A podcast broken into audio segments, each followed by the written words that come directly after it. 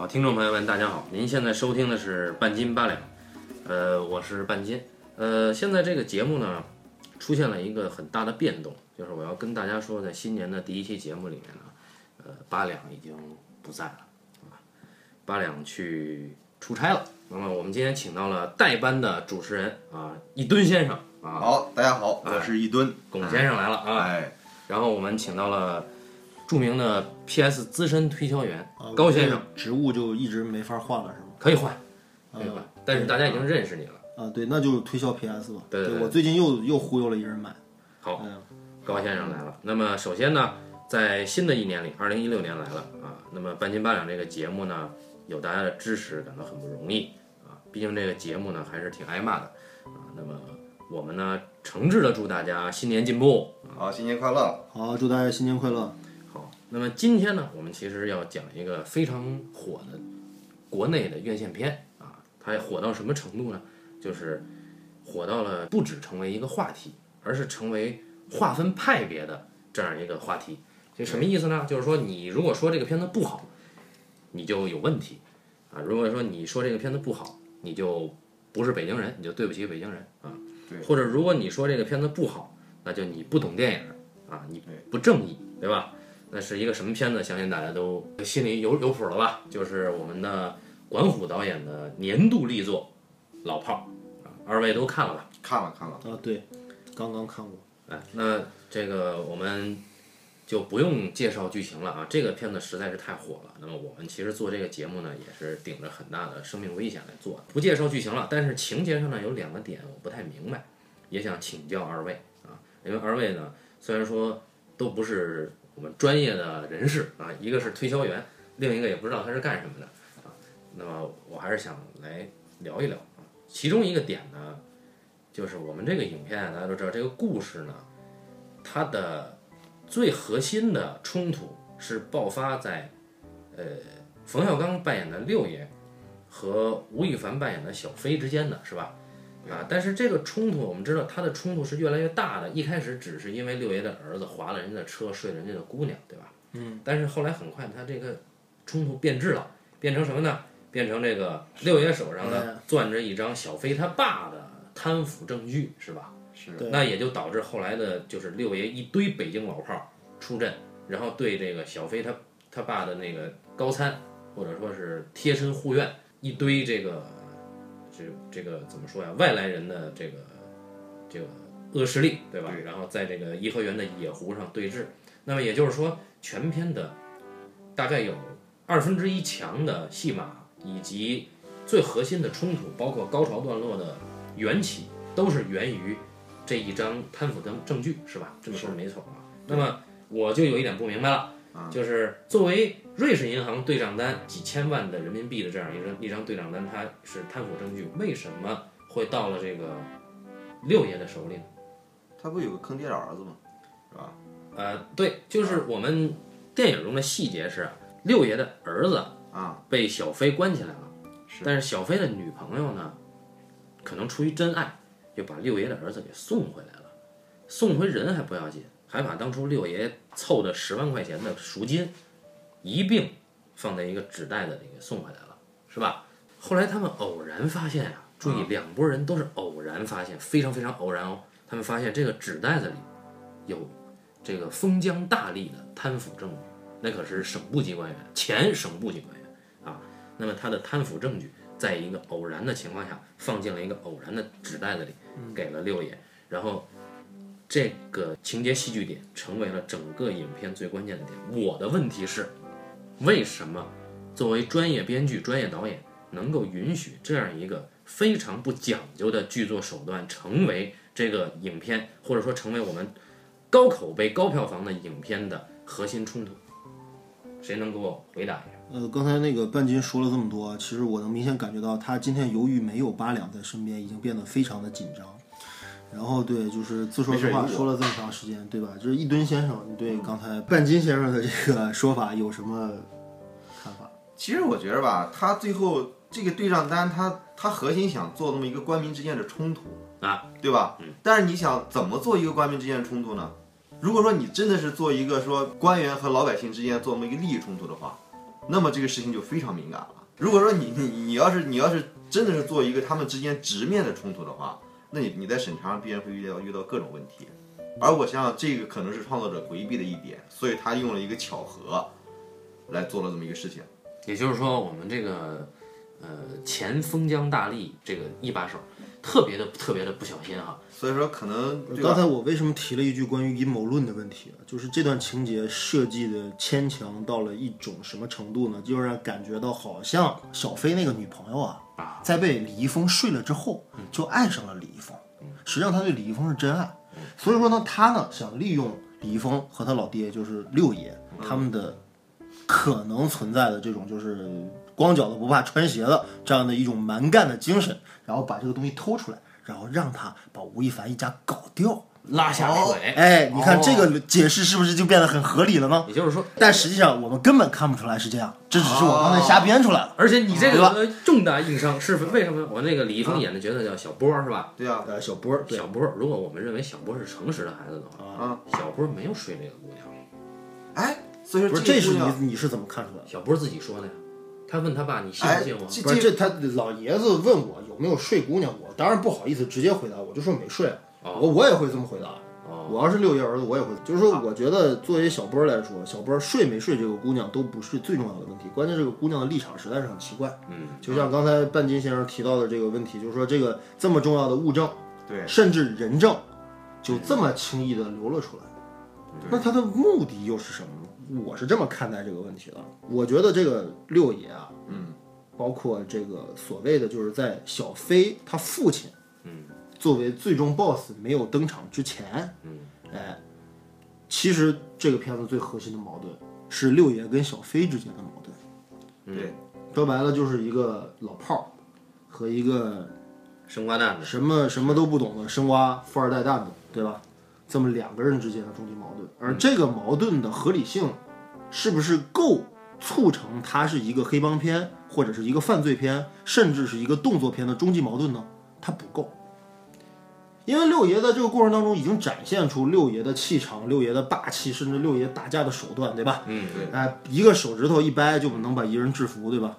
他收拾这帮生瓜蛋子应该没有悬念。嗯，而且问题是你作为一个老人，你是为了能够教后辈规矩，嗯，那么把后辈砍得一塌糊涂，这个显然不是一个合理的教育方式。嗯，也就是说，其实以小飞为代表的这帮生瓜蛋飞车党，嗯，他们本身不能构成这个影片的最终极矛盾。所以这个影片啊，它没有最终极矛盾，是吧？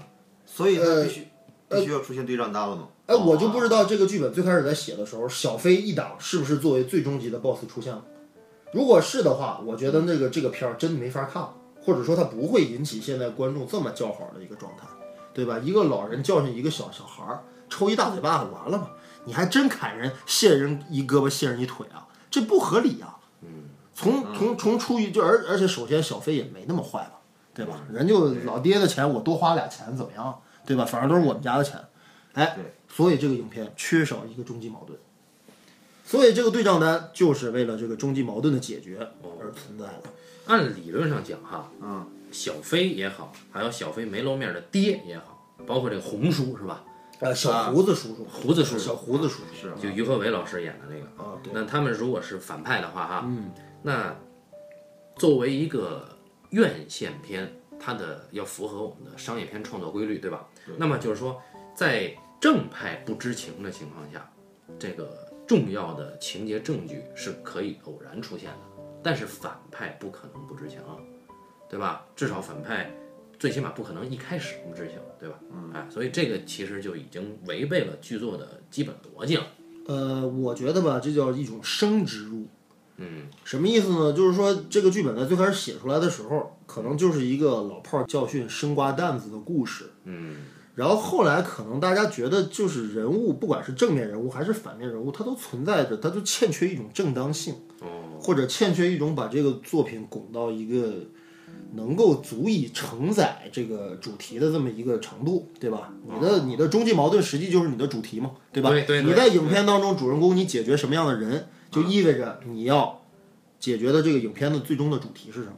那么这个那么如果要是吴亦凡作为最终 BOSS 出现的话，那么小飞一打被教训了，那就是一个老炮儿不满世道，对吧？教训富二代，对吧？是一个普及青少年成长教育的影片啊。但是你用的手手段又过于的极端，所以说这样就显得就得匹配这个手段给一个东西。还有一个，你说像老炮儿这么一个人，一开始咱们就说了一个，他是一个作为一个和事佬，对吧？他是一个各种事情，什么事情张大善人，对哎出现矛盾的时候，有点像闲人马大姐。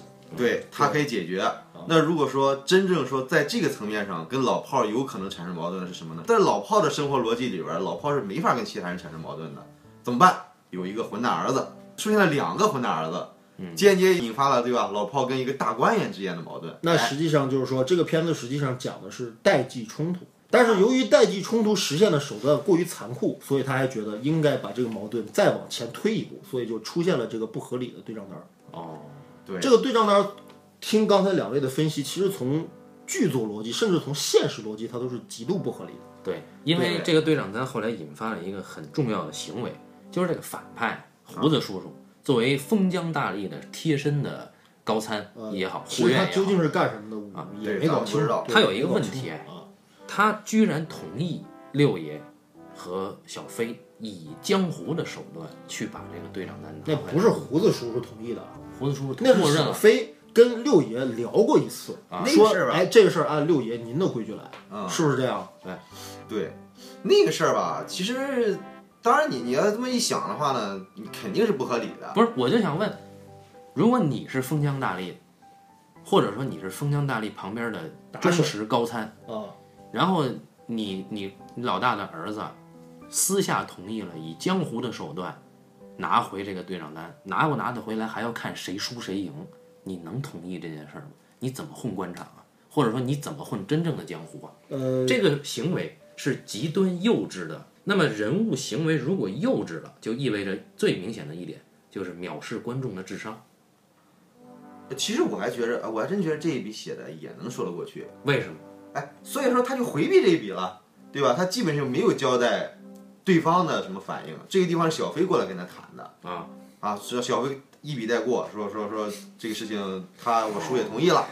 所以就是一句话的事儿。哎，对，一句话的事儿，就是你不交代这事儿了，你不让你不要引导观众去想这事儿，你一引导这事儿就麻烦了。那这个事情我是这么想的，就是这也是老炮儿我认为的一个在电影形态上一个特别大的一个问题。哦，就如果说你要是把它当做一个动作片来看的话，嗯，最终 BOSS 其实是小飞的父亲，就是某高级官员。对，这是最终 BOSS。嗯嗯，在好莱坞电影，在世界各国的动作类型片、犯罪类型片当中、嗯 b o s s 是不可能不出现的，哪怕到最后只露了一面儿，你也得告诉观众这是最终极的 BOSS，你得看着主人公把他干掉。有个形象冲突。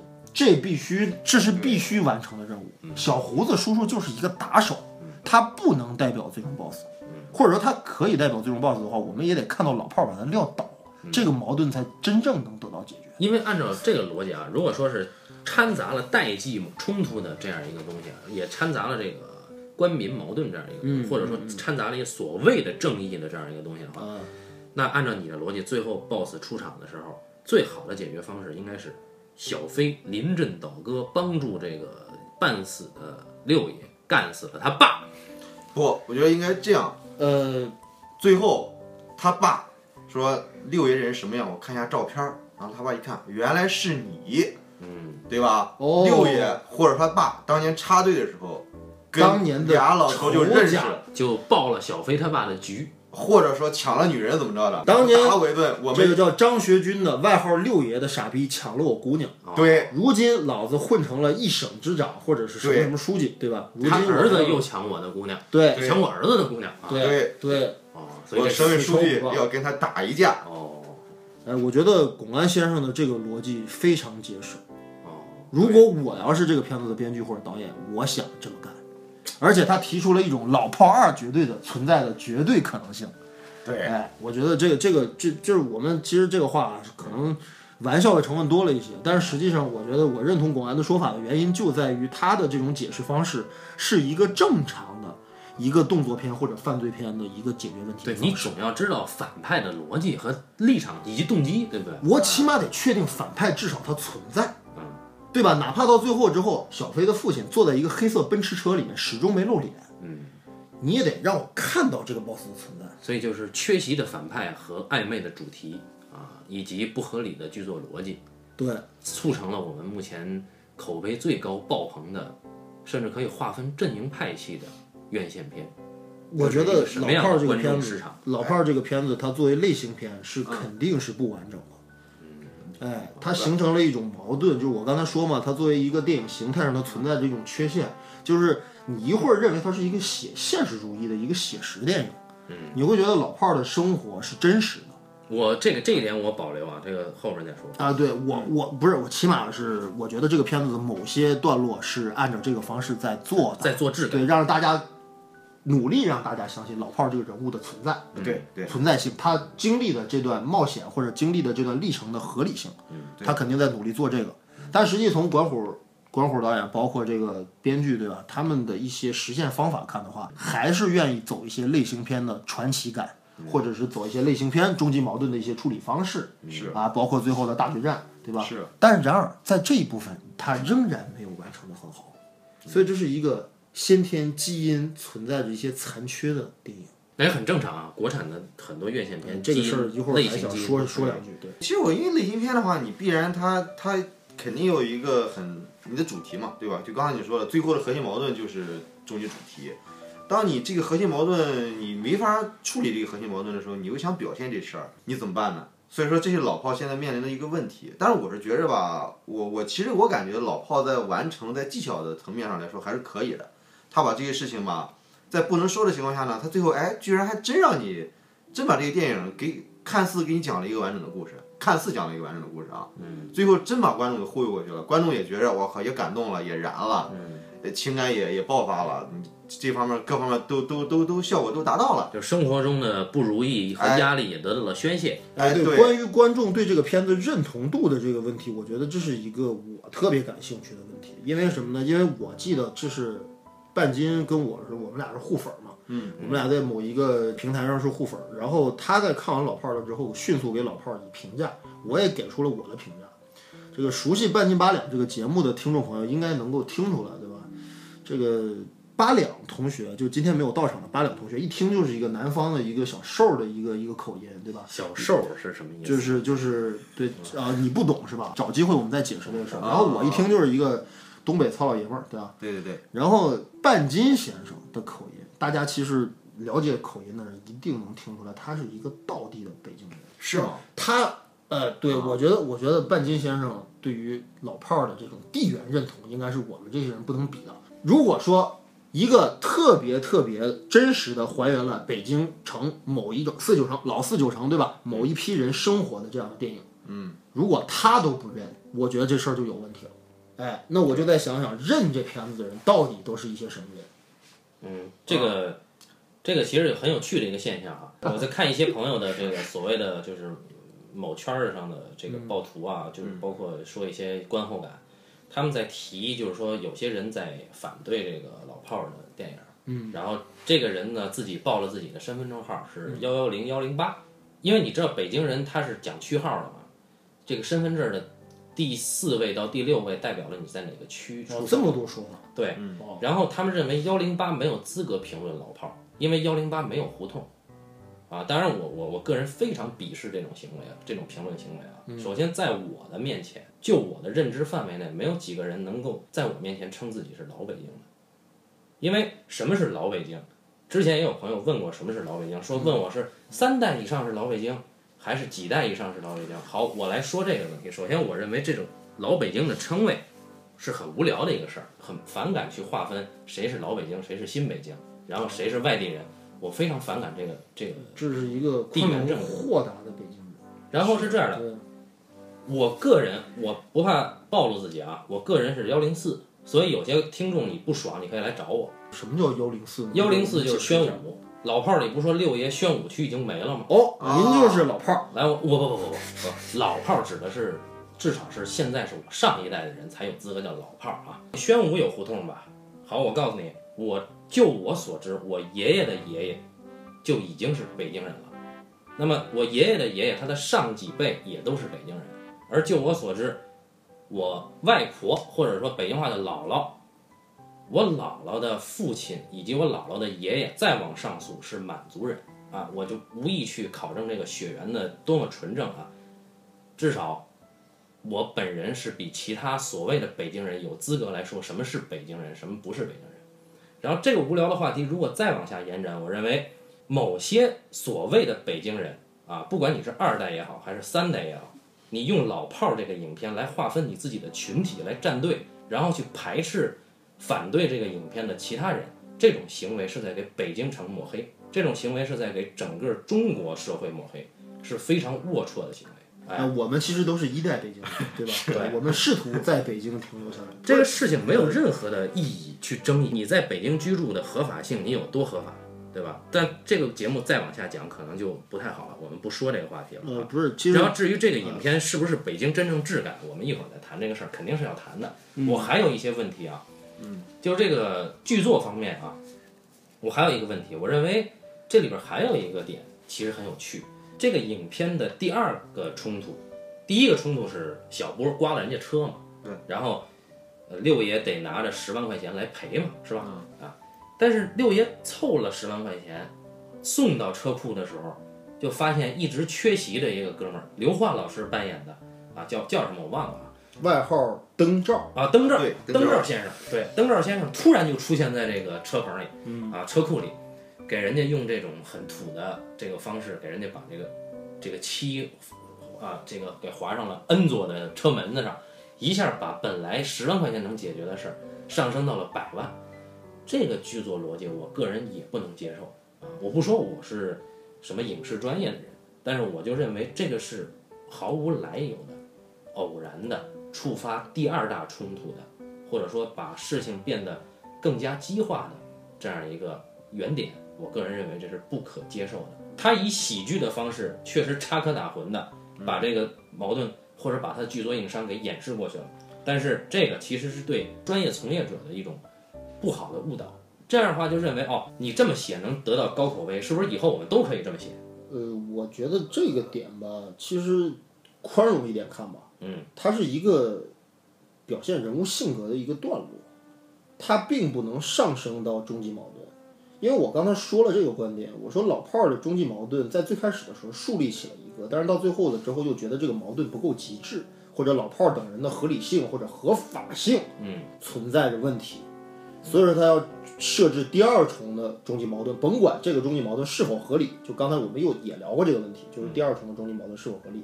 而这一笔则完全表现的是灯罩的憨直可爱和缺脑袋缺根弦儿，等于这个车的维修费由十万块钱上升到可能百万都不好使的程度之后，这个问题就被第二重矛盾给抹掉了，等于六爷也不太可能能再凑出一百万再去修这个车门。而且问题，这个第二重矛盾跟第一重矛盾，如果要是这么一种升级方式的话，其实也是毫无营养的。对，就我上来对啊修一次车花十万，OK，这车又弄坏了，要花一百万了，这有什么意义呢？这请问各位，就是我们我们在做这个剧本的时候，常会遇到这个制片方提的质疑啊，说，嗯哎，你的矛盾没有变化，你的矛盾没有进展。或者说你在一个矛盾上边不停的把玩这个矛盾，对让这一个矛盾不停的升级发酵，就没劲了。啊所以这个就是实际上是犯了最基本的错误。我觉得老炮儿的重大不合理点，应该还是第二重矛盾的无根无源。那肯定，那这是最大的在第二个这个点的掩盖下，前面都可以带过，对啊，都可以带过。对，我其实其实刚才我问半斤先生那个问题吧，其实其实主要也是考察一下您您啊作为一位老北京的立场。但是更重要的问题是，我觉得我特别想了解的还是六爷这个人物他存在的合理性。哎，首先能不能说一下这个老炮儿到底是怎么个意思？先声明啊，我现在不是很了解老炮儿，就是这个称谓到底是怎么来的，我没有做过考证，但是我听说是这样，就过去北京啊管公安局叫炮局，哦，对对对哦对，这个阳光灿烂的日子里没有啊懂，我就是马老师说，我镇你们炮局，对对对就就就这这这句话，对，这个就我个人推销以及我道听途说啊，说这个为什么叫老炮儿，就是老进炮局，从炮局出来的啊老啊，炮儿啊。这个当然这合不合理，也希望大家来呃听众朋友们来来互动哈。嗯。然后其实呢，这个老炮儿呢，我个人是很喜欢这个这个词儿的嗯啊，它代表了北京城的一一类人的一种质感。实际上，这个老炮儿是有一个进化史的。这个老炮儿在年轻的时候，比如说我爹，我爹这一代人，他年轻的时候是是北京青皮，那个叫青皮混混儿。呃，可以理解为是一种就我爹这一代人混社会啊，不是我爹啊，是我哦爹这一代人混社会的人，那时候叫青皮混混。那也就是说，五零后。五零后、四零后都有，老啊老三届，哎，六零后也有，六零后靠前的，对吧？都有。那么他们岁数大了以后叫灰皮，灰皮，哎，头发青皮变灰皮，哎，这意思，哦哎。那么青皮呢，就指的是混不吝的北京爷们儿，嗯。而且是有一定的这个人脉，以及就是知道江湖规矩的一群北京爷们儿。他们年轻的时候呢，大概是工人子弟和农民子弟，因为那个时候都是国有企业嘛，他们是青皮混混儿。他们那一代的相应的高级混混子是什么呢？是大院儿子弟。哦，如果说按照两个阶级来划分的话啊，一类是工人阶级子弟，他们没有老爹背景啊。你大家看过《阳光灿烂的日子》，就是马小军真出了事儿，谁也动不了他。他爹可是军级干部，王学圻先生扮演的，对对那可是军级干部，那意味着什么？嗯，啊，就是一句话，炮局就得放人。哦，那所以看来马小军那个装逼的那块儿还不是完全的虚构，他说震炮局，对这这话不差。嗯，但是另外一类人，就是我们这个影片里的六爷，他年轻的时候可不是大院子弟，因为这里面有许晴演的话匣子曾经讲过，说这六爷年轻的时候跟大院子弟查过架，哦，啊，说这张涵予演的闷三儿以前就是大院的，所以这是两个阶级的划分。也就是说，如果说我们还原到几十年前，大家风华正茂的时候，哎，这个闷三儿是大院子弟，他比较高高在上，他有二八车，嗯，他有军刺，有军大衣，嗯，这种人就属于齐全的。那么他是高高在上的茶价阶级，而六爷代表的是底层混子，就是他可能是工人子弟，甚至是无业游民子弟，或者地富反坏右的子弟，嗯啊，他们什么都没有，顶多弄一破军大衣，然后弄一辆破自行车去跟这帮人去火拼，或者互相火拼。哎，但是他们对大院子弟仍然是魂不吝，他们对大院子弟是怀有向往，但是实际上是泾渭分明的。也就是说，其实从根儿上来说，他们查价根本就查不过大院子弟，你不能去查大院子弟的，查完了什么后果，对吧？然后完我就我个人而言，我刚才说了，我是四到六是幺零四，啊，是已经被抹杀掉行政区划的一个区。那么我小的时候，我住在一个简易哎楼里，我我能不能打断一下？就是《阳光灿烂的日子》里边，马小军他们查价的时候，是不是就是这两个阶层之间的查价呢？里这个不知道就，放国际歌扔板砖那块儿，对对这个我不知道，这个他是，但是有一点细节是，马小军说的是，马小军他们这波人说的是胡同里的孩子啊在为难杨镐，啊于是他们去给杨镐出头，打了这帮胡同里的孩子。什么叫胡同里的孩子？啊！胡同子弟跟大院子弟就是两个阶层哦，啊。胡同子弟永远也打不过，甚至也不敢打大院子弟，但是就是不忿。哎对，然后我来讲讲我的事儿啊，就是我小的时候呢，我姥姥家住在简易楼里，幺零四嘛，隔壁啊住了个舅舅，我妈让我管叫舅舅啊。这个舅舅其实就是老炮儿，哦，因为这个舅舅年轻的时候，我我住在瑶台儿，大家都应该听说过某某涮肉比较有名儿啊，我就住在瑶台儿。那么这个舅舅年轻的时候就叫镇瑶台儿，你们听马小军说我镇西单、镇东单对吧？这个人叫镇镇瑶台儿，嗯也是一据说号人物。哎，嗯据说此人年轻的时候手非常黑嗯，啊，然后上学的学生听见这人的名字就吓得直哆嗦的这种。嗯，但是这小人儿皆不敢夜啼，哎，但是这人平常什么样呢？传说就是这么来的。打我记事儿起，我见着这人叫舅舅，这人腰就没直起来过，极其怂的一个人。哦，啊，然后极其猥琐，不是他的行为猥琐，而是这人的形状猥琐，他就没有直起过腰，然后就是说话也是就是一嘴得含着半嘴痰，然后说话也说不出一句整话来，娶了一个悍妇，啊，就是体型应该是他的两倍半大的人，就像一吨先生这样的体型啊，说收拾他就能收拾他，然后这人平常就是三脚踹不出一屁来这么一个人。嗯，真的没法想象这人以前是镇瑶台儿，但是这人，这人跟他哥哥以前是打死过人的，哦，背过人命官司。就在我的幺零四这个区里面是打死过人的，所以这个是我认为老炮儿应该是这种人，他就是平常哎，你比如说我家里在简易楼这门口我多搭一棚子，嗯，你们能说我什么呀？我多占点便宜，我用我的智慧去打擦边球，然后换取我有限的、可怜的、卑微的一点便宜。啊我认为这是老炮儿。嗯，所以当我听到老炮儿的名字的时候，我特别期待，就在于哎，我生活中有的是这种人啊，我就想看他们到底是一个什么样的生存方式。结果我没想到是这么高级的六爷这样一个出场。你看啊，六爷这个人物吧，他不一定遵纪，但他守法。哎，守法是底线的，呃，对他呢，几乎是不占人便宜的，就包括给儿子筹钱去这个这个攒这十万块钱，跟他那个兄弟养火，嗯，都还得是板着张脸让洋火给他递钱，他都不能收洋火的钱，嗯，尊严胜过一切，嗯，对吧？有原则，嗯，哎，不一定遵纪，但是绝对守法，有侠义情怀，就是看着自己兄弟灯罩被人被一被被一片警给搂一大大瓜子，然后居然能为灯罩出头，这一下出头，你也要知道六爷这种人其实是要逮你也是一逮一个准的。对，他居然敢敢为兄弟出头，这就是侠义精神。嗯，那么这个人身上积累了好多美好的品质，跟你刚才说这一类人绝绝对不是一种人啊。哎，就是小飞说的书上的人嘛，武侠小说里面的老炮儿、老江湖，其实我觉得他这个像老炮这种人，他应该不止在北京，像你老家东北，我老家山东，嗯，父辈里边儿，就是当时的社会是社会情况一个样的。北京叫老炮，咱们一咱们那一代父辈里边也有这样的人我，们那边叫老瘪犊子，或者叫老逼养子。对，哦啊，对吧？反正都是那么一帮老流氓，嗯，嗯，啊，混社会的。然后呢，就我们儿时的时候可以依稀见到他们的，可能可能还有当年当年的熊梦，或或者已经没有了，就这样的人，其实各各地都有。但是你知道，他一定不是一个侠义的那种人。好，这个老高提的啊，说几点啊？第一，尊严；第二，侠侠义哎，嗯；第三，原则。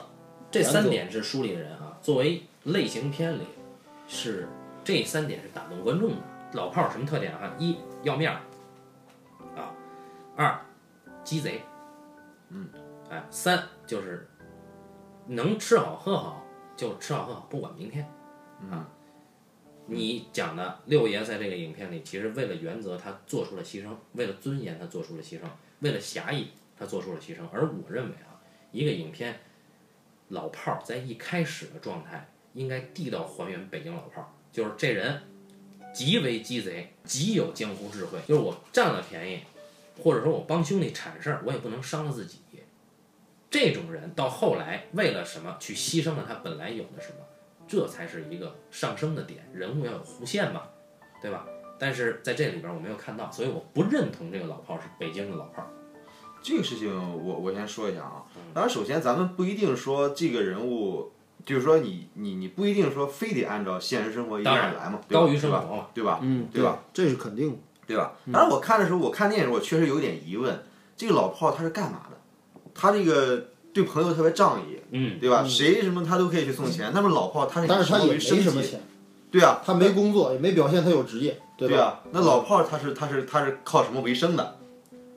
那么我这个那那这个这个就很像金庸的武侠了嘛，对吧？你像很多人就说你这华山派整天练武，那他们经济经济收入是什么？嗯，对吧？但老炮儿呢，他就是这么一个人，没有经济来源，但是没有经济来源对，对吧？嗯，有对吧？那么这一点你能够细想吗？你也你也不能去细想，你就没法去推演这个人，嗯，对吧？这个其实和我们的剧作里边儿剧作要求，对吧？我们知道这个这个一个剧作，他肯定是不能这么写的，但是呢，他做到了，观众也没有质疑，他不光是没有质疑，而且观众是非常这个事情非常燃的，而且崇拜。对对，呃，对，你看，根据巩安刚才的一些说法，其实我们从现实角度来理解老炮儿也好，理解这种所谓的说难听一点啊，这话可能不好听，就是社会混子、对，地痞流氓、嗯，地头蛇、嗯恶霸，甚至是黑社会，嗯，对吧？理解这么一个群体的时候，你要知道从现实角度上来理解吧，别人对他们的传说、对他们的事迹的颂扬，更多的是出于一种敬畏心理。对，就他们弄死过人，他们卸过别人胳膊，卸过别人腿，对，这可不是什么正面的东西。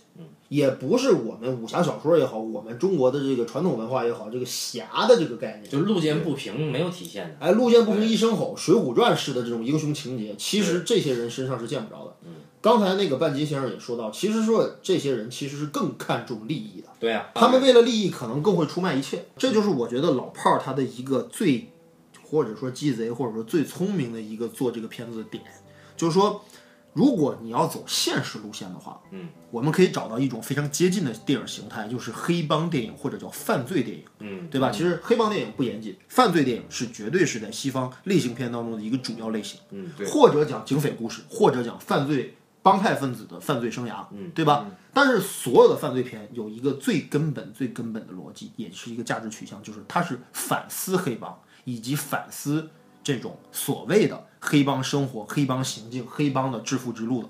哎哎，就是说说到黑帮这个问题啊，就是我在想，就是国外为什么有黑帮呢？对吧？因为国外它是一个法治社会，哎，但这个是冯小刚同呃冯小刚导演曾经在《大腕儿》那部电影里哎，对我们中国是没有黑社会的。哎，对，不要学黑社会啊！借用葛优之口说过那帮、那帮打砸抢的人说：“你别装黑社会啊，中国就没有黑社会。”对，这原原词对？因为国外它是一个法治社会，但是呢，它政府的权力是有限的，而且另一方面，它一定有非法勾当，像赌场，像这个嫖娼，对吧？像贩毒，对吧？对，在这样的问题，在政府有权力有限的时候，它这个产业又存在的情况下，它必然要有人来维护这个这个产业的形态，维护这个产业的秩序。黑社会其实本质上来说，它是一套秩序的维护者，嗯，但是它是跟这个警察它是走的完全一个地上一个地下嘛，完全不同的两个路线。嗯，国外所以说它一定会存在黑帮。所以这就是道义有道。对他有他存在的方式，对吧？你像有记者采访过美国的黑帮，说你们这样滥杀无辜什么，你们觉得良心过得去吗？嗯，然后这个美国黑帮说，哎，你你问这问题，明显你不了解黑帮，我们黑帮从来都是只杀黑帮的，对吧？这是他们黑帮之间的规矩。嗯，你看，就是很多我们杀黑帮不杀良民。哎对，这个观众呀，他们看完就老炮儿这个片子以后，他们也会提到这个道义有道。其实这是文盲的表现。啊，道义有道这四个字怎么解？第一个道是强盗，义就是也，对吧？对，有就是有，但是最后一个字可要了命了。最后一个道不是道德的意思，最后一个道是规矩和方法的意思。行为规范。哎对，指的是这帮不良分子有他们自己的方法、方式和行为规范，要守规矩去做事儿，这叫道义有道，而不是说不良分子要维护道德，或者说不良分子站在道德制高点上路见不平。呃，因为根据刚才我们几个人讨论，其实我特别想揪清这个概念，就是说关于老炮儿以及老炮儿兄弟们这个群体，哎，他不是黑社会，对，对对，他也不是黑社会组织，对，你就是也不能把他们当做黑帮分子来看待。嗯，哎，这是一个入手点的一个一个问题，就是在这么一个群体当中，如果大家认为他们在履行某种黑帮道德或者黑帮规范，这个是对这个影片最大的一个误解。没错儿，就是我就想说啊，很多拥趸他们在说老炮儿、老炮儿、老炮儿，我先我先要跟他们对话的话，你知道什么叫老炮儿吗？老炮儿什么意思啊？老炮儿年轻的时候做青皮，青皮为什么存在啊？年轻时候为什么会查价？为什么会打架？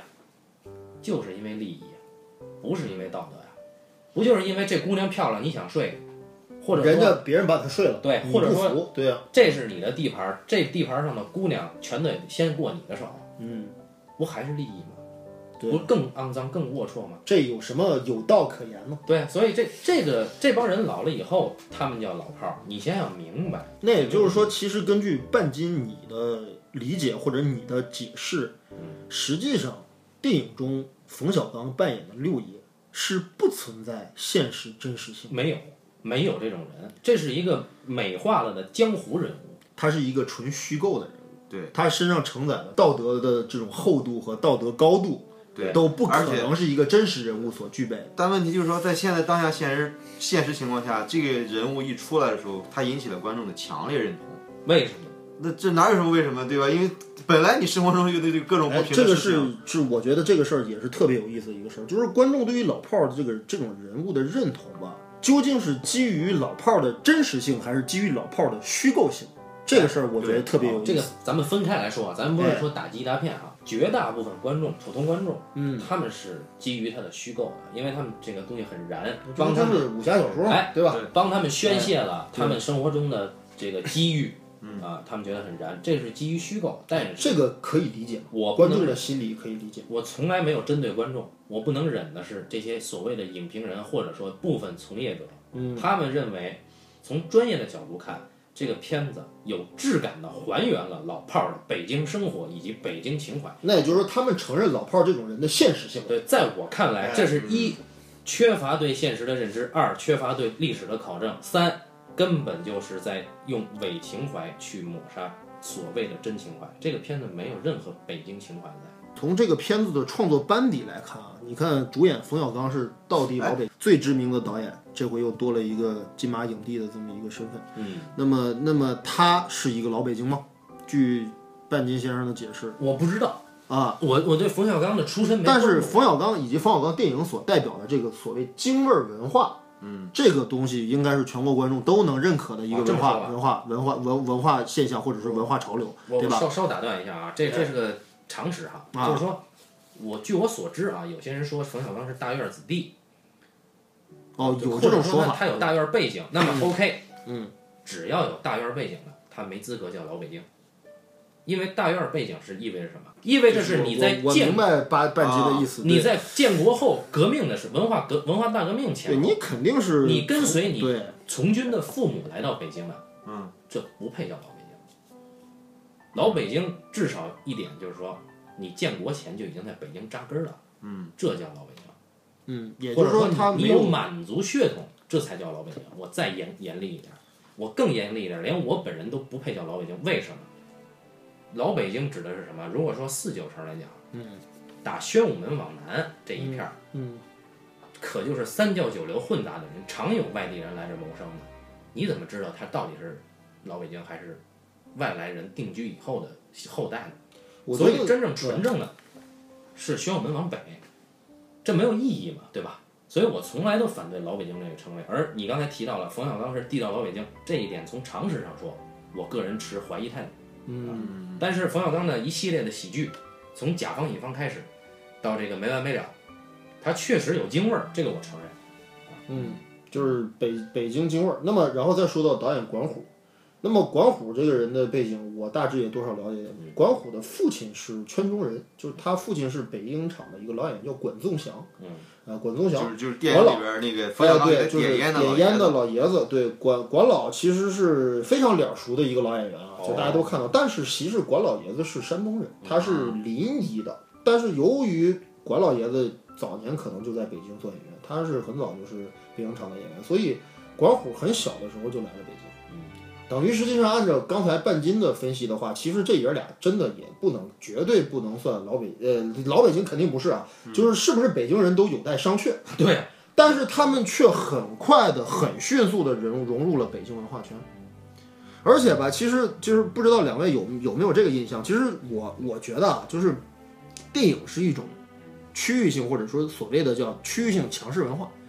你像当年啊，在那个四九年建国之前，上海是全中国的电影文化中心，对，他们是最时尚、最引领潮流的一个地方。对他们当时的电影文化是中国电影的强势文化，也就是上海的文化，对吧？所有的这种阅历、挂历美人啊，包括烟啊，包括这些意象啊、旗袍啊、夜总会啊，对吧？这种东西现在还还在被大量的用。但是四九年之后，上海的电影中心地位就没有了。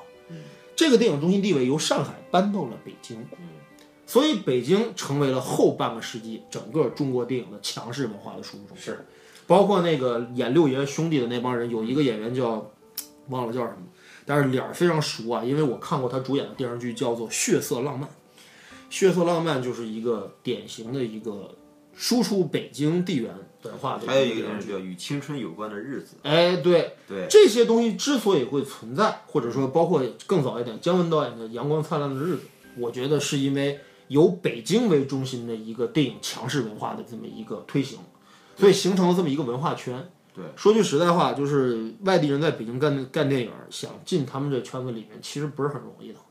哎，他们都是一块儿长大的人，包括与青春有关日子那导演，那跟冯小刚是铁磁，对啊，就是就是很很熟的，对吧？外地人是努力的想进入这个文化圈，但是却不得，一直被这个文化圈所边缘化，是这么一个东西。我我其实理解，因为因为因为这种地缘文化的优势，优势的心理太强了。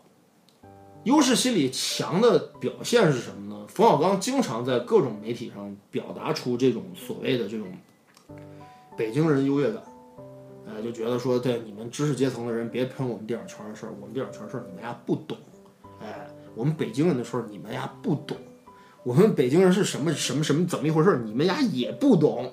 他们老出现这种论调的言论，其实激化了这个矛盾。哎，这个啊，我们不往下谈了，啊因为因为这个再谈呢，就就离得远了。首先，我先盖棺定论一件事儿，丫也不懂。什么是北京文化？北京文化指的是皇城文化，以及皇城文化周围附庸的这个士大夫文化。再往后就是经历民国洗礼，民国时代开始，北京已经划分成几个阶层，一个是旧皇城，嗯，他们是属于呃满清皇族后裔没落的皇族后裔，嗯，哎，以这个呃张伯驹先生啊，包括这个后来的启功先生，他们为代表的，这是北京的皇族后裔文化。就是八旗子弟。对，另外一个呢，就是士大夫的后人，是外地来京这个定居之后，这帮人是比如说林则徐的后裔，哎，哦，这些人，这个或者说是这个这个沈葆桢的后裔，哎、或者说是这个保路运动那赵尔巽之流的他们的后裔，这是第二个士大夫文化。那么还有一帮人呢，是到北京经商的人的后裔，然后再有就是北京三教九流下九流的这个他们在南城，像我我所居住的这个地方，他们在混杂之后形成的共融的北京文化。这一点，冯小刚有本事把它拍出来，我服；没有就别说别人不懂，谁懂？阿成老师懂。就是我觉得这个去讨论它也没有意义，因为再往下谈又会谈到什么北京人也好，外地人也好，这种这种话题我打小到现在听听腻了，耳朵都磨出茧来了，没有意义的。就北京人自有这种优越感，我个人非常厌恶。但是随着随着你多读点书，你多懂点人事儿，你就不该有这种优越感了。而且这个优越感是非常非常鄙俗的，就是你什么事儿没干，你就觉得你先天就应该有怎么怎么样的这种优越地位。其实我我觉得，我觉得就是在这种地缘或者说在这种文化或者地缘地缘心理优势上建立起来的这种影像文化，其实。呃，已经有很多例子了，比如说周立波他们那个海派的清口啊，包括我们东北那个赵本山那一派的这个东西，他们都作为一个呃文化流派或者是一个所谓的这么一种文化认同的东西啊，在进行这种宣扬。但是我觉得这种地缘文化吧，在中国存在的极大的局限性。我我我作为一个东北人，我也表态，我极其厌恶以赵本山为代表的，甚至是他徒弟大鹏的这种哎，你们这种这种这这这挺有意思，因为全中国就两种方言存在，一个东北话，一个北京话，就这两种方言在荧幕上。嗯，然后你们俩还都对各自的这个什么表示了？对啊，就是我觉得他们他们输出的这种影视文化可以说是强势文化了，就是说你在这种北京方言或者北京口音为代表的这类的以老炮儿或者是青春有关日子影视剧类的这类东西，包括赵本山的小品和赵本山的这个这个这个这个这个影视剧，他们其实都有着一种很狭隘的一种地缘的一种试点吧，我觉得。所以就我们哎，我们绕开这个话题，因为这个话题其实不可碰的，这个话题没有所谓的就是我们这一期已经埋了无数的雷啊。我们其实其实回过来谈一谈，就是当时我给老炮儿的评价，你是看到了。我说了几个关键词啊，我认为这是伪善、伪正义、伪北京情怀。伪嘛，就是虚伪的伪嘛。嗯，我看不惯的是影评人圈内或者圈内从业者对他的高分肯定和推荐，所以我用了这几个词。那我就不知道你们是不是认同这个片子里面的。刚才好像龚安龚先生提到这个，呃，你觉得他这里边还是给了一个让人向往的东西的情怀，是吧？啊，对啊，这这个东西其实很简单嘛。其实类型片大家都是一个你现实中的不满在这里边得到欲求，这是有效果的嘛。观众对于这个影片的认同基于什么？基于效果呀，基于武侠情怀和基于中国传统的这种所谓的儒家式的这种武侠精神，他把老炮儿打造成了一个新时代的侠客，嗯对，打造的这个效果半截说的真实性完全不是一回事儿。他只是借用了这么一个一个人的躯壳而已，借用了一个北京老炮儿的躯壳，装了一个儒家的一个侠客的形象，必须得为了这个国家大义或者是对这种东西做出牺牲或者对让步。如果说啊，大家都认同所有的观众好也好，影影评人也好，认同六爷的人物形象的话，这里有一个很严重的问题，就是因为六爷一直在强调按规矩来嘛。嗯 OK，按照你的规矩来，应该公平决斗，对吧？公平查价，然后谁赢了谁说了算。那么在查价之前，六爷干了一件非常龌龊的事儿，就是他把这个对账单呀，直接就写信交了，上交了。嗯，当然，我个人非常拥护中国的法律，该举报的一定要举报，对吧？对对对对对，尤其是要向朝阳群众去看齐。那么，当老炮儿成了朝阳群众以后，我想问我们观众到底在认同什么？是认同的官民矛盾里边老百姓以自己的小智慧搞了关一把的这个猥琐的暗爽劲儿，你还是认同了六爷真的去和人家对垒，最后自己心脏病复发死在战场上的这种悲壮劲儿，到底是哪个？如果是后者，那么我很遗憾地告诉大家，老炮儿根本没拍出来。如果是前者，那么就证明了你不配认同这个价值观。我是觉着这个地方也是编剧导演无奈之举嘛，但是我觉得他你要说真正举报这个地方处理的倒也还可以，他毕竟这个处理他举报这个事情也是一笔带过的。我觉得这个事儿有点像什么呢？这个事儿就有点像，其实好莱坞类型片或者动作片里面也有这样的情节，嗯，就是好人可能会跟坏人达成某种协议，嗯，就说 OK，我们可以约在某一个地方查价或者某一个地方决战，但是在之前，好人做了很多手脚去阴坏人。由于他是坏人，所以我用动用什么样的手段去击败你都是合理的，因为我站在道德的制高点上。有这种狡猾的英雄，你像早期罗杰摩尔版的《零零七》里面有很多这种用无所不用其极阴坏人的这种桥段都是有的。但是我想说的是什么呢？这种方式与中国的侠义的情怀或者侠道是不符的。对，OK，是相当于是我简单概括啊，啊六爷以不规矩的手段去维护他就非侠义的手段，，以非侠义、不规矩的手段去维护他一直以来所强调的规矩，这是一个什么样的人这个地方一定肯定是立不住的，啊？对呀、对吧？这是最大的一个 bug。就是说六爷的合理性，六爷的行动的正义性，在于他的一种对于这个人物侠义精神的塑造。对，而他最后干的这笔终极大战，嗯，他反而在这个地方缺失了侠义精神。对啊，侠是心口一致的，就是说我与你坏人，你咱们看过无数武侠片儿，大侠什么时候阴过对反派？宁失江山不失约嘛。宁可自己丢掉性命，也不会不守道，这是侠的精神。六爷一直从头到尾坚持用你的方式，不报警，不这个不那个，我儿子的事儿我自己解决。到最后发现这个事儿我真兜不了了，所以我必须报警，要走法律手段。也可以说六爷终于觉醒了嘛，终于走向法治了，对吧？哎，这是普法片嘛？可以，我对，拥可以吧？对吧？哎，也可坚决拥以说通护啊。中国的法律以及中国的反贪的这种举报的对。就是说在这块儿，这老炮儿陷入了一个更大的矛盾，就是说你从最开始让人物树，就是给他建立起一套行动逻辑或者行动准则，但到最后这个行动准则却与某些东西相背离，就是自己在扇自己嘴巴嘛。哎，然后到最后我不得已又得让他顾及到那一层面又多了一些，就是他要两头兼顾，就是 OK 啊，我其实完全理解，就是他们对审查的顾虑。你先打一架，你赢了再把这交，不一样吗？这方面我跟半斤是达成一致的。非把对账单这事儿写出来，来激化官民矛盾，有有这个意思吗？我觉得这片子一点意思都没有。这个非常侠客的思思路，就是老高说的这个，我这个侠侠客路见不平，发现这个事情不是不是这个儿子之间查价这么简单，而涉及到了这个坏官，所以我要为民除坏官。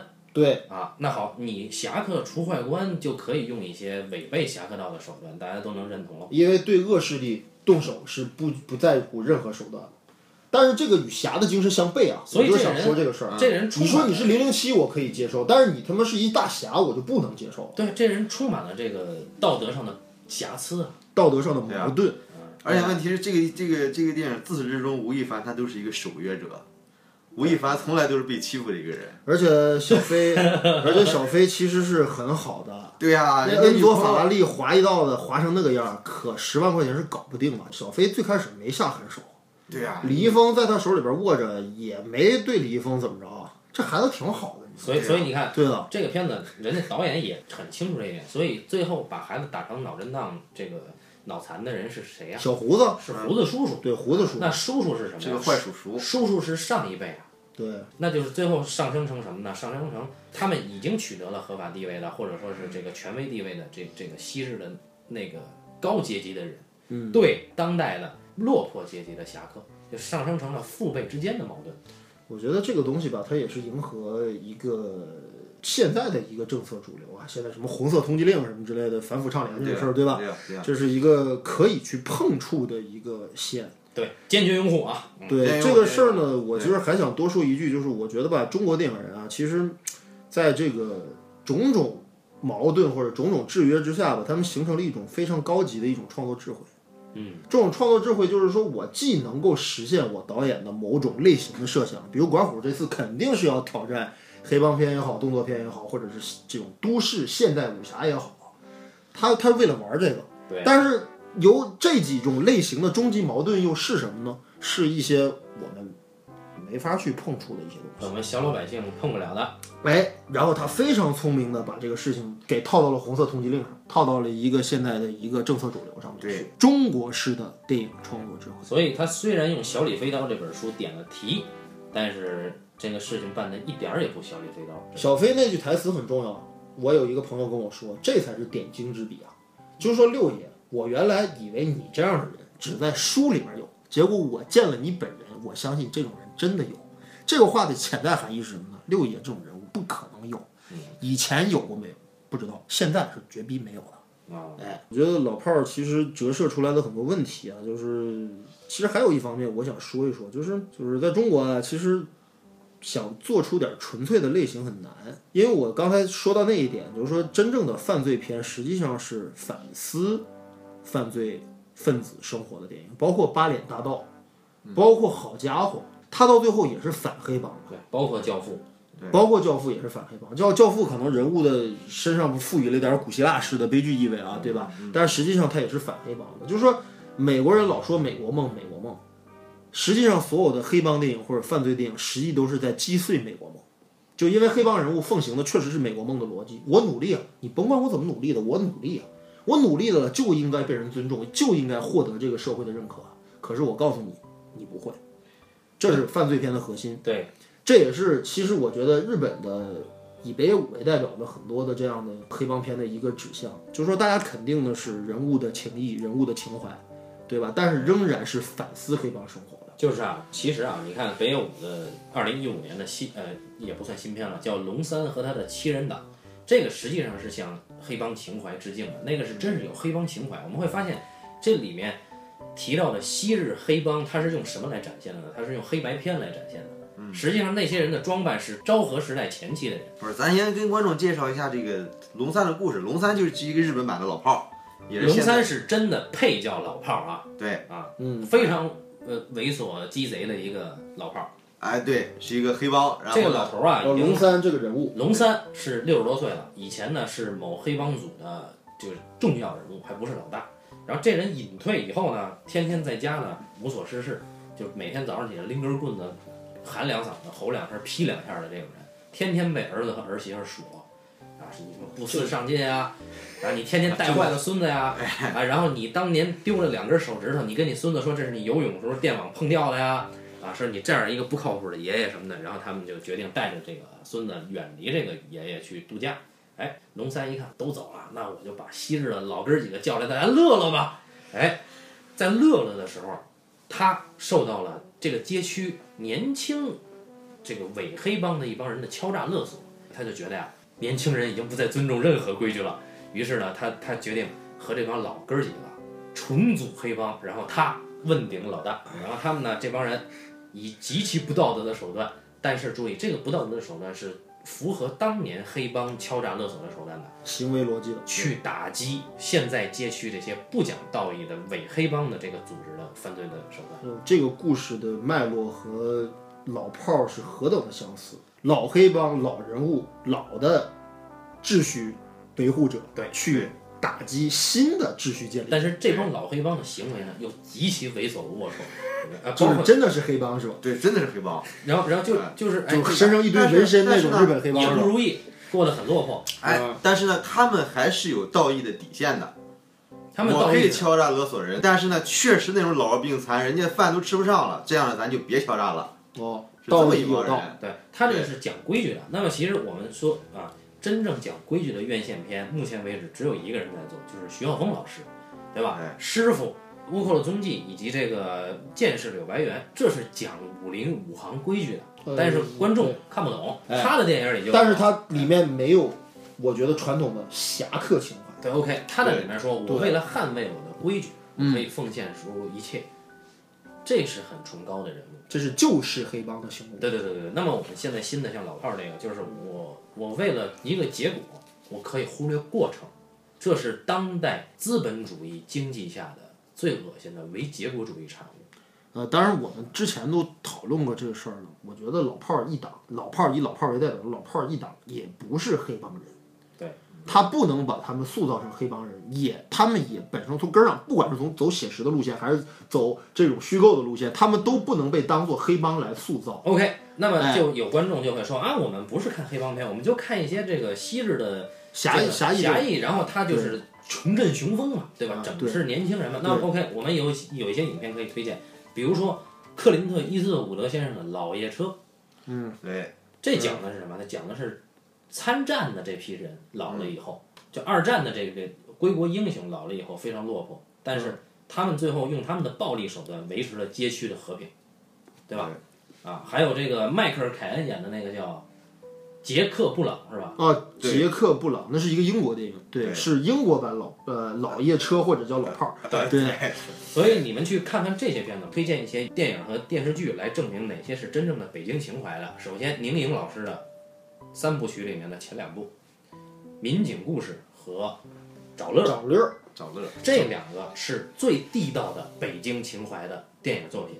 然后再往前倒，有一些第四代导演，比如说王好维导演的《西照街》，是非常出色的影片啊。因为西照街现在还有嘛，西照那街个城城南旧事不做推荐。城南旧事》是上海人拍的，哎，这是关键的点。哎，呃，这这个背景我也知道，但是我我其实就想问，说是这个不地道是吗？呃，这个我不好说，他很他很地道，但是呢，哎他他的情怀呢，其实是基于一个士大夫子弟的情怀，他对北京的那个味儿，是他的情怀还不是很接地气。他不是市你去看民趣味。你看《找乐》里边的那个市民土气，你看《民警故事》里边这这个无奈的民警，就是整天受迫于自己的恶妻啊，真的是太棒了这个片子啊！我们可以去看，那电视剧也有嘛，《黄城根》，然后这个《过把瘾》，这都是具有北京味道那编辑部的故事呢？啊。编辑部的故事，这都是哎，具有市民。王王朔那些小说王朔这人我不做评论，因为这个人呢，他是个大院后裔，哦，然后这个人呢，他不配称自己是老北京文化，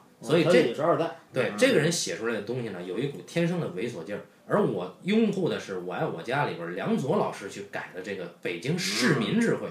在我看来啊，真正的北京情怀是市民智慧和市民无奈，最后上升到市民包容，最后市民全家乐。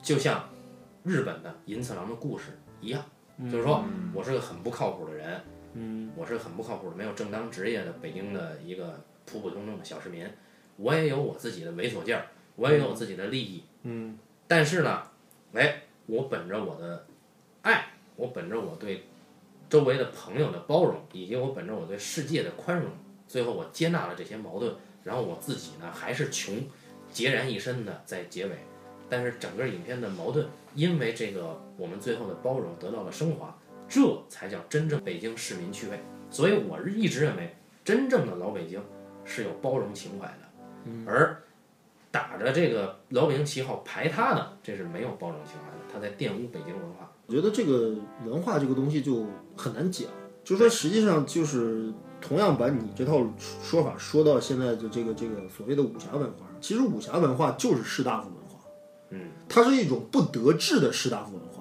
对就说我由于我的政治理想或者我的个人道德，不能够在官场或者在整个的政治中心得以伸张，我就开始虚构一个游走于这个制度之外的人可能干的事儿。所以就是处哎江湖之远，则忧其君。对，所以实际上是一个士大夫的试点，包括侠义精神，这都是士大夫的试点，包括老炮儿身上被赋予的这种所谓的道德观念，或者是所谓的现代的法治社会的观念，甚至是侠义精神，这是一种士大夫或者知识分子的视角。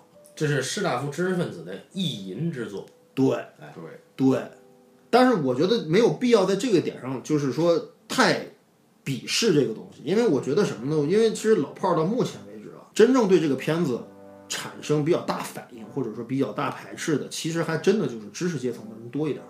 老百姓看到了一个用一个老北京老炮儿外壳装的一个现代侠客，就挺开心的我我从来没有说观众不对，我说的是专业人士不对。然后另外，我个人很反感就是用直男癌去抨击老炮儿这个电影。直男癌这个话批判话语你说出来，就给你自己定位成女性立场了。当然，我个人是非常尊重女性立场的啊。啊，好，那么基本上呢，老炮儿这个电影，关于这个老炮儿电影的背后以及其隐性的一切，就是没有说出来的一切，包括我们对业内人士对老炮儿的高高高口碑评价，以及业内人士对老炮儿的不靠谱、不专业的攻击，我们都其实做了一个个人的理解和梳理，这其中肯定有一些武断之处啊，所以也欢迎大家来拍砖。感谢大家收听新年第一期的半斤八两，那么我们下期再见。大家再见。再见。